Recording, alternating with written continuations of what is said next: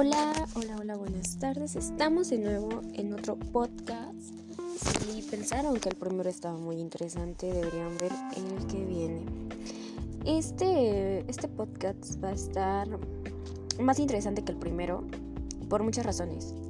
Porque vamos a meternos en el aprendizaje. Así que mamás, si están por ahí, abran los oídos porque les va a interesar. Como sabemos, el aprendizaje es un cambio de, conducta relativamente permanente y permitido por la experiencia. Nos referimos a que el aprendizaje se hace por la experiencia. Si yo ya aprendí que el fuego quema o que las cosas rojas queman, yo ya no me voy a estar acercando a cosas rojas o a algo que sé que va a quemar, que es el fuego. Eh, por ejemplo, la estufa y demás. Entonces es como que nuestro cerebro va adquiriendo esa experiencia y dice, no, no, no, a ver, ya no lo voy a hacer o sí lo voy a hacer. Es lo que conocemos como los aprendizajes. Y aprender es aprender. También es, el aprendizaje es el cambio, como ya lo habíamos dicho, relativamente permanente de la conducta. Esto se lo podemos dividir en cuatro cositas, que es la actitud, percibir, sentir y el actuar. El percibir es la base de la experiencia. O sea, este que mm, nosotros, como ya se los había dicho, vamos a aprender por la experiencia. El actuar, el cómo actuamos y el sentir de las cosas que vamos sintiendo es de lo que vamos aprendiendo. El aprendizaje es uno de los componentes básicos de la naturaleza humana. O sea que esto ya desde pequeños, desde que estamos en el vientre, este lo vamos a ir adquiriendo, vamos adquiriendo aprendizaje, aunque no lo crean. Y una frase muy icónica. Los psicólogos no se hacen en la escuela. Así es. Porque vamos aprendiendo tenemos que ir aprendiendo y adquiriendo ciertas cosas por experiencia que vamos a aplicar a, futuro con ciertos pacientes. Y tenemos que saber que los sentimientos y las emociones son diferentes por el tiempo. Yo puedo sentir amor, que es un sentimiento grande, por una persona. Y la emoción de felicidad la voy a tener un instante. Pueden ser iguales, eh, se parecen, son este, parecidas, pero diferentes en el tiempo. La psicología de las masas es muy importante en el aprendizaje por el hecho de que los seres humanos necesitamos a alguien que nos, contra, que nos controle. O sea, viene aquí algo que a todos nos interesa y que nos va a seguir interesando muchísimo más. Porque este, la psicología de las masas es como cuando vamos adquiriendo ciertas cositas, qué tipo de música, que, que no sé, que ciertas series, películas, amigos, personas que nos rodean, lo que habíamos visto en el podcast pasado, la influencia de las personas y de las demás y de lo del ambiente. Este, pues el aprendizaje implica un gran cambio, como se los había dicho, a lo largo del tiempo. Y aquí por eso viene lo de la psicología de las masas, que se los repito es demasiado importante porque de ahí vamos a ir adquiriendo ciertas cosas. Eh, y los factores que, que interactúan en el aprendizaje, que influyen mucho, pues casi todos. casi todo se aprende gracias a la capacidad y habilidades que contienen la carga genética. Es algo que van a decir, ay, no es cierto. Compruébenlo con sus hijos, con sus amigos, con sus familiares, con sus papás, con el quien quieran y van a ver que es tan cierto. La configuración neurofísica de cada una de las experiencias que aporta el medio. Por ejemplo, los factores cognitivos. Este mm, se activa dentro de las funciones del cerebro. El término, el término cognición se refiere a las funciones del cerebro por decir, percibir, percibir, observar, interpretar, pues analizar, asociar, clasificar, comparar, expresar, detener, sintetizar y deducir, generalizar.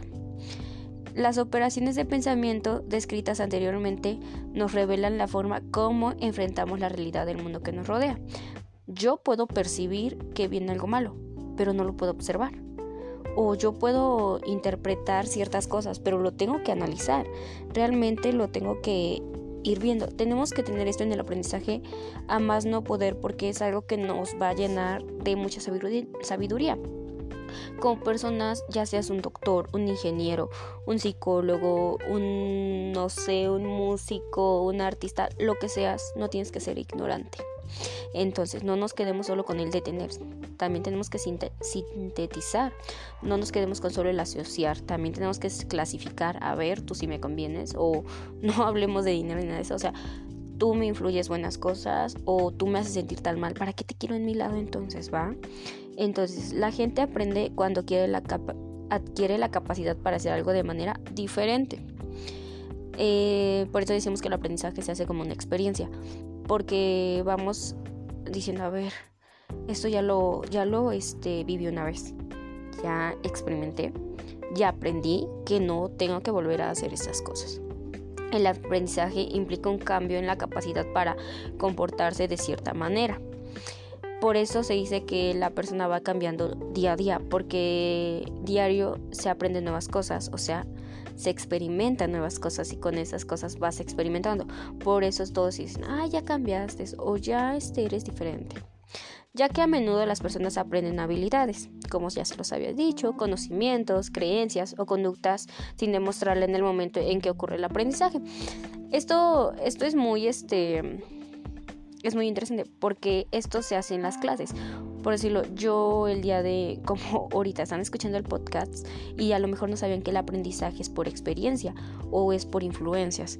Entonces, ahorita lo están escuchando y van diciendo, oh sí, van adquiriendo algo nuevo que lo toman como un aprendizaje porque van relacionando ciertas experiencias con lo que yo les estoy comentando en este instante y las enseñanzas, las interacciones sociales con los padres, los profesores y los compañeros ejercen una fuerte influencia sobre los logros de cada persona.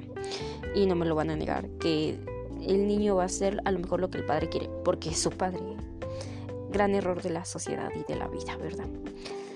Mm, tenemos que saber que la enseñanza y el aprendizaje es una fuerte influencia. Sí, porque la influencia en la escuela en el aprendizaje pues los niños van aprendiendo, dicen los papás, pues vete a la escuela a aprender. Ok, yo voy a aprender qué hacer este circulitos, bolitas, palitos, que es lo que se ve en el kinder. Pero realmente la enseñanza de un padre es el transmitir el conocimiento desde niños, este, desde muy pequeños, los valores y demás tenemos que saber que van relacionados. La enseñanza, transmitir el conocimiento. Durante toda la vida ocupa más la enseñanza y el aprendizaje, que es lo que vamos a ocupar en nuestro día a día, como se los había hecho. Eso, eso siempre lo tenemos que tener muy en claro, que es algo que le tenemos que inculcar tanto a hijos como amigos y demás. Entonces, como padres, ustedes tienen que saber que, que, tienen que inculcar desde muy pequeños al niño. No esperar a los tres años, a los cuatro años que ya va a entrar al kinder y en el kinder le van a enseñar qué valores, que cómo comer, cómo ir al baño y demás. Eso, eso no. La escuela solo va a reforzar ciertas cosas que el padre ya debió haber hecho. Este, procesar la información es algo muy importante porque el cerebro procesa la información comienza, y comienza a darle un significado.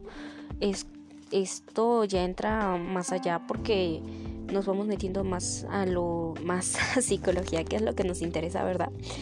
Que el cerebro va a ir este, procesando la información que nosotros les vamos adquiriendo. Y él no va a decir esto es bueno, esto es malo, eso nos toca a nosotros. La conducta es parte del cerebro y la procesa es depender de cómo lo vamos a reaccionar, o sea, cómo lo vamos a ir recibiendo. El dirigir el aprendizaje y las enseñanzas nos sirve para adoptarnos.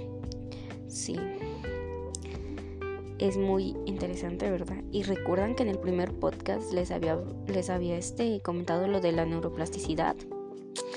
Pues regresamos a eso porque creo ya se fueron dando una idea. Si es que escucharon el primer podcast que va moldeando el cerebro. Entonces nosotros vamos adquiriendo ciertas cosas, las influencias que vamos teniendo, pues la neuroplasticidad va a ir moldeando nuestro cerebrito como él quiera. Así es, así que tenemos que tener mucho cuidado con quién nos juntamos. El ambiente hace referencia a todo lo que nos rodea. Es donde nos hemos relacionado a lo largo de nuestras vidas, en los ambientes, en el cotorreo, aquí en las redes, en las redes. Bueno, este, aquí viene algo más interesante que la neuroplasticidad. Las redes neuronales. Las redes neuronales van disminuyendo cuando nos van influenciando demasiado. Obvio, cuando son cosas negativas. Que mm, cosas que recuerdan la musicoterapia, que se las había platicado igual en el primer podcast. Este, mm, aquí vienen las redes neuronales, se van muriendo, van disminuyendo. Es más fácil relacionar todo eso, ¿verdad? Los aspectos socioculturales ah, como les dije, no hay que ser ignorantes, tenemos que saber de un poquito, un poquito de todo. Este, el moldear a las personas conforme están creciendo. Desde muy pequeño a lo mejor nos dijeron, tienes que ir al catecismo porque tienes que hacer tu comunión. Y ahí vamos todos los sábados en la mañana a hacer la comunión.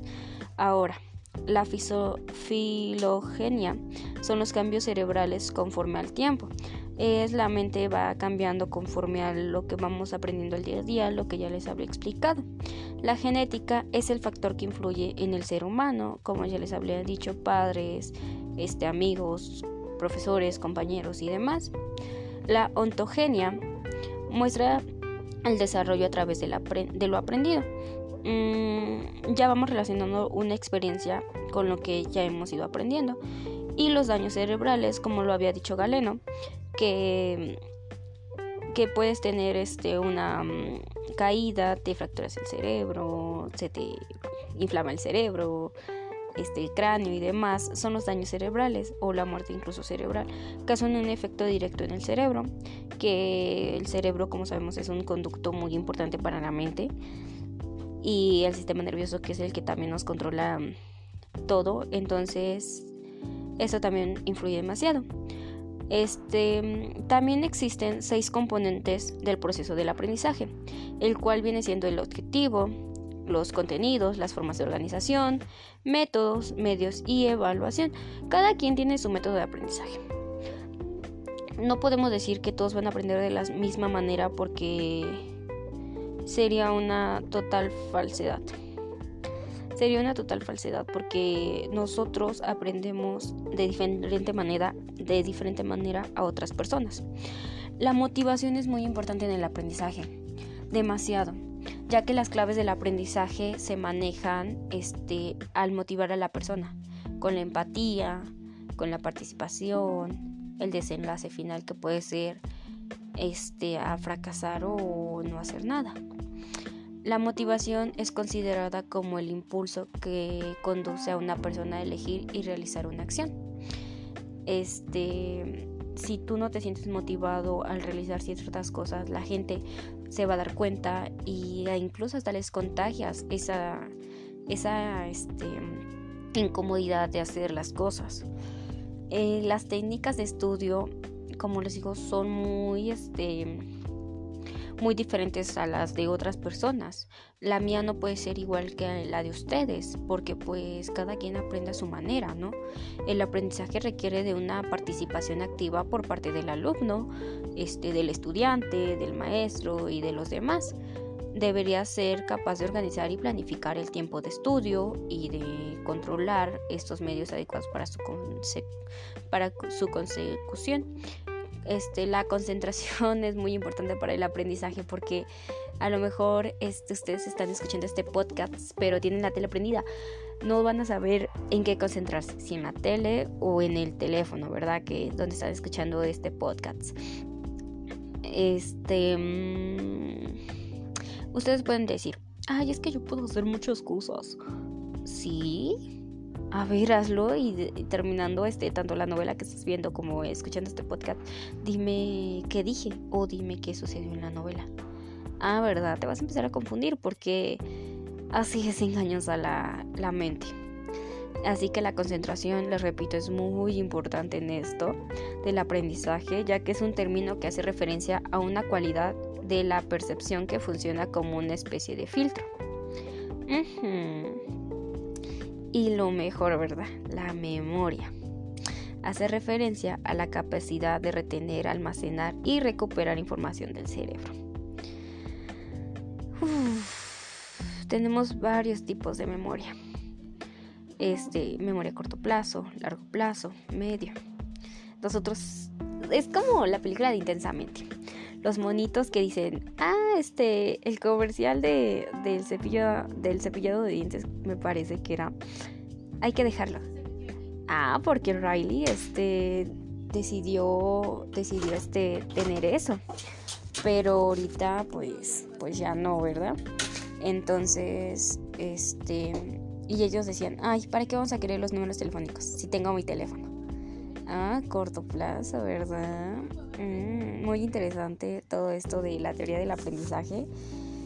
Este, vamos a seguir con más podcasts este, poco a poco con las teorías, porque existen teorías y sabemos que una teoría es un conjunto organizado de ideas que explican un fenómeno deducidos a partir de la observación, la experiencia o el renacimiento lógico. Su función de las teorías pues son demasiadas. Este, así que pues nos vemos en el próximo podcast y bye. Gracias por escucharme una vez más.